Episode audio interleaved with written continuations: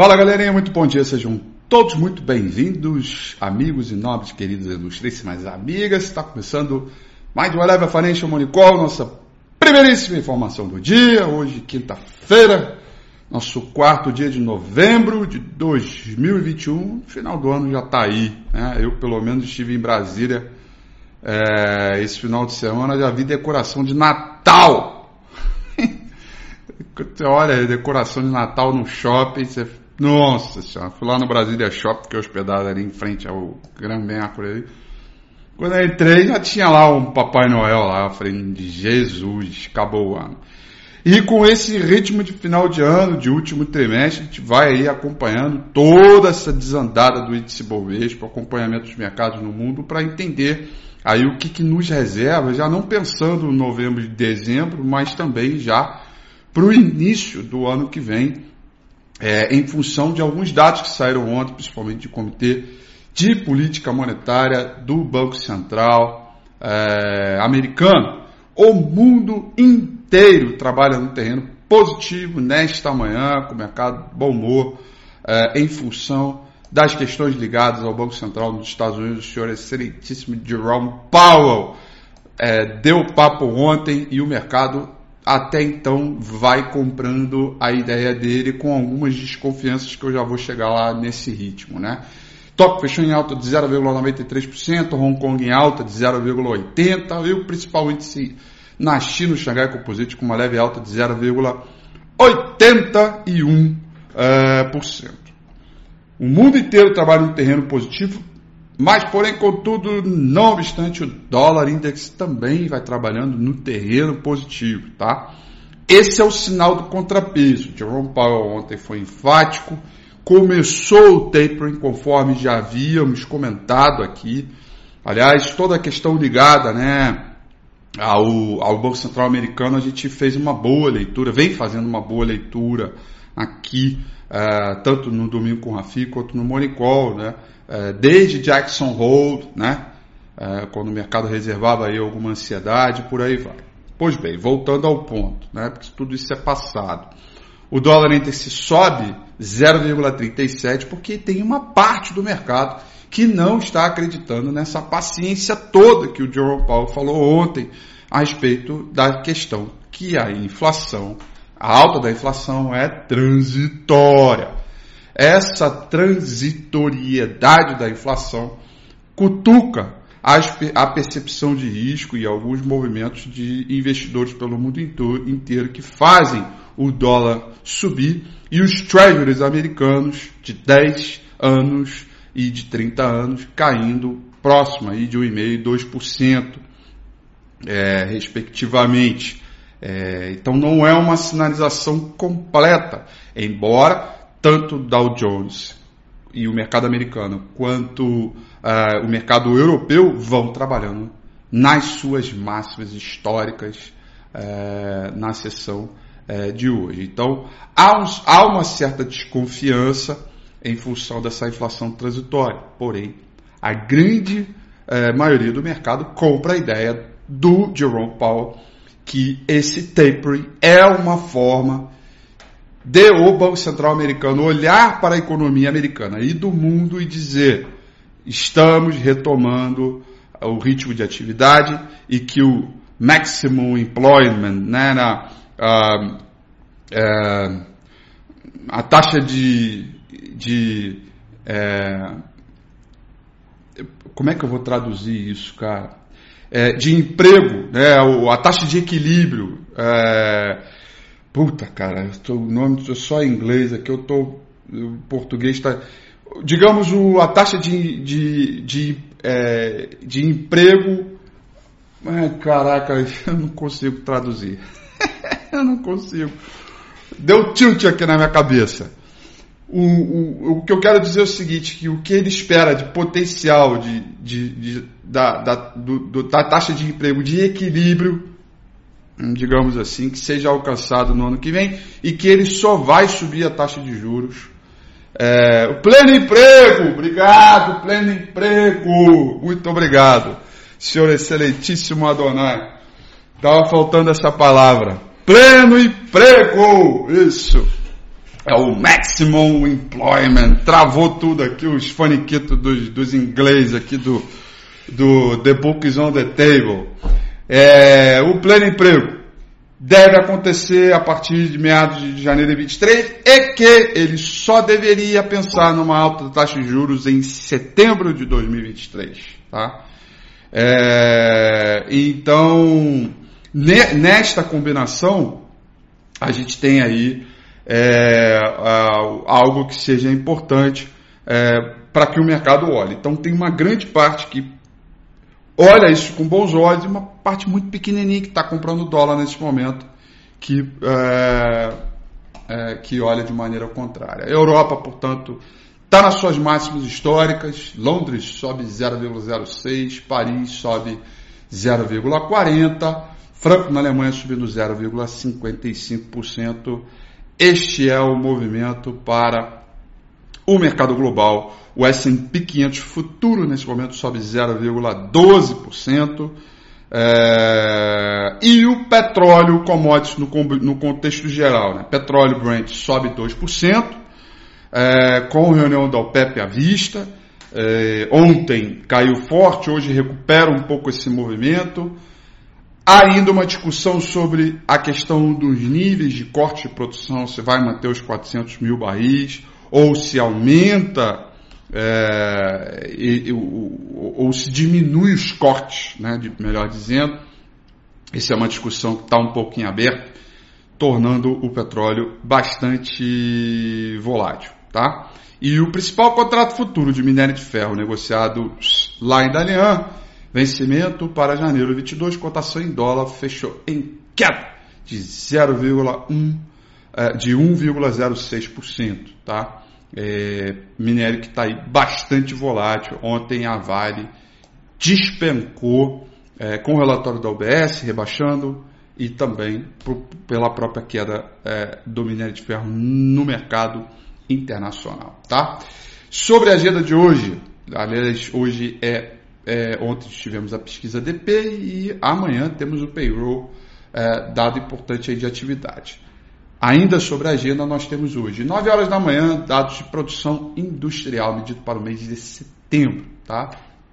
É, vamos ver se vem uma desaceleração aí. Depois, 9 horas e 30 minutos, como toda quinta-feira, teremos os novos pedidos de seguros-emprego e seguros-emprego nos Estados Unidos, além de balança comercial também dos Estados Unidos, dado previsto para sair é, 9 e meia da manhã. Temos o PMI, tanto serviço como composto no Brasil, dado previsto para sair 10 horas da manhã. E aí terminam-se os dados de agenda econômica. Certamente amanhã, dia de payroll, teremos aí bastante agitação também, dado importante para sensibilizar é, a curva de juro futuro nos Estados Unidos a partir desta atividade que aqui a gente já vem comentando bastante, tá bom? Galerinha, Dito isso aqui, vamos dar uma olhada aqui no gráfico do índice Bovespa. A gente continua. Bom, ontem o mercado fechou com uma leve alta de 0,06, o salto de volume me recuperando um pouquinho mais as condições. É, a gente tinha ali um cenário de divergência que foi desfeito. Lembrando, divergência ela pode acontecer e ser desfeita facilmente. É o tal do sinal amarelo que eu sempre digo para vocês, né, é, de trânsito é, banda de Boring buscando estreitamento e a gente segue ainda por conta deste candle aqui, que é o martelo. A mínima dele é um suporte muito forte. A nossa grande referência para a coisa desandar e continuar dando continuidade à tendência de baixa que está em andamento para cima e repique para baixo é tendência segue aqui é, essa mínima dos 102.900 pontos. Ontem a gente fechou próximo do 0 a 0, com o mercado trabalhando terreno positivo, trabalhando terreno negativo. Hoje a gente tenta de novo uma recuperação dos mercados em repique com o alvo principal na região divisor de águas, antiga região que antes era um suporte forte, agora vai se transformar numa resistência, certamente como foi aqui nos 108 mil e 600 pontos. Ainda estamos muito afastados da média móvel 200 períodos. Saldo de volume ainda reporta um quadro de tendência de baixos indicadores, todos eles sobre vendidos. O mercado, no contexto geral, a gente segue ainda bem amarrado é, é, com uma configuração ruim do ponto de vista é, da reversão de mercado, de baixo para alta. De repique a gente sempre pode acontecer, mas o repique ele, ele é instantâneo, né? a gente não tem análise para repique, repique acontece é, todo momento. A gente segue numa temporada de resultado em pleno vapor. Ontem saiu dados da XP, do Itaú, CSN Mineração, Ultrapar, Redditor, é, AES Brasil, né, PetroRio. É, tem muitos dados para serem divulgados. É, muito, muito dado para serem divulgados é, hoje. É, e, na verdade, a temporada de resultado ela está sendo completamente ofuscada pela pauta política, né? É, já na entrada da madrugada a gente teve a aprovação da PEC dos precatórios em primeiro turno, o texto base, ou seja, ainda vai votar os destaques, né? E tá lá toda a confusão é, é, é instaurada. É, veja, gente, deixa aqui eu, eu me sinto na obrigação, eu já falei isso aqui uma vez, eu me sinto na obrigação, porque a gente vê aí reportagens, né, e alguns repórteres é, é, só querem usar aquilo que lhe convém, né. Vamos lá, olha só, a PEC dos precatórios ela é horrível, né, porque institucionaliza o furo do teto, né, a furada do teto de gastos, é, e flexibiliza a pauta fiscal, é, colocando à disposição do conclave. Né? Fala-se em emendas secretas e por aí vai. É horrível, tá? A PEC, essa PEC, do ponto de vista frio da coisa, ela é horrível, tá? É, é muito ruim. O fato dela ter sido aprovada, ao menos, ela tira uma grande incerteza no mercado. Porque até pouco tempo, a grande incerteza que existia, né, era se vai ou não furar o teto. Essa incerteza virou certeza, furou o teto. Então, a reação do mercado tende a ser diferente desse lado negativo, ela tem que ser positiva, porque é, mais vale uma é, como é que é a, a, a, a, frase, né? Mais vale uma certeza ruim do que uma incerteza. É, a, tal frase é, do, do, do, dado que eu sempre repito: né? o mercado não tem medo de escuro. Né? O mercado tem medo de crise, o mercado tem medo de escuro. Então, me diz aí o tamanho do rombo, me diz aí o tamanho desse calote que vocês querem dar e vamos em frente. Porque pauta fiscal é crônica, a gente sempre é, é, soube lidar com ela, com mercado de alto, mercado de baixa, tendo crescimento, não tendo crescimento, tá? É, ah, porque tem emenda parlamentar e depois vai dizer que é para os pobrezinhos, auxílio e tal. Cara, é, não estamos aqui para falar de mercado, tá? Então, é, a PEC ela é ruim, porque institucionaliza aquilo que o mercado não queria. Mas as curvas de juro que estava lá em 6% já está em 14%. Deixa eu dar uma olhada aqui quanto é que está ela de hoje aqui, essa danada aqui, ó. Deixa eu olhar aqui, essa aqui, essa daqui.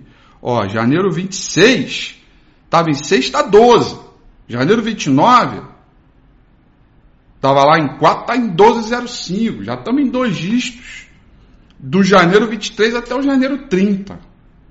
Então está no preço. Você quer gastar mais? Não tem problema não, vamos subir a taxa de juros. É o mercado, pá, explode a taxa de juros. Por isso que outros DIs caíram muito forte, tá? Por isso que a gente viu ontem uma recuperação do setor de consumo varejo, uma recuperação é, do setor imobiliário. Então a reação ela é o contrária a notícia é ruim, mas a reação é positiva por parte do mercado, porque a gente já tem uma certeza. Então, é, é, é, é um pouco, eu gostaria de falar isso para vocês, porque se a gente lê só o jornal, gente, ah, puta, é ruim e tal, não sei o quê. Mas institucionalizou a incerteza. E aí, quando você institucionaliza a incerteza, vira preço e o mercado vai embora, coloca na taxa de juros e ó, e vida que segue, tá? Então, por isso que o mercado reagiu. Eu espero que hoje mantenha esse bom humor atrelado ao mercado internacional e vamos discutir outra pauta fiscal aí, tá? É, evidentemente, para o crescimento de longo prazo, para a empregabilidade e tudo mais, tudo isso foi arrastado é, para o próximo governo, para variar um pouco, né? É, porque o conclave, o Congresso Nacional só pensa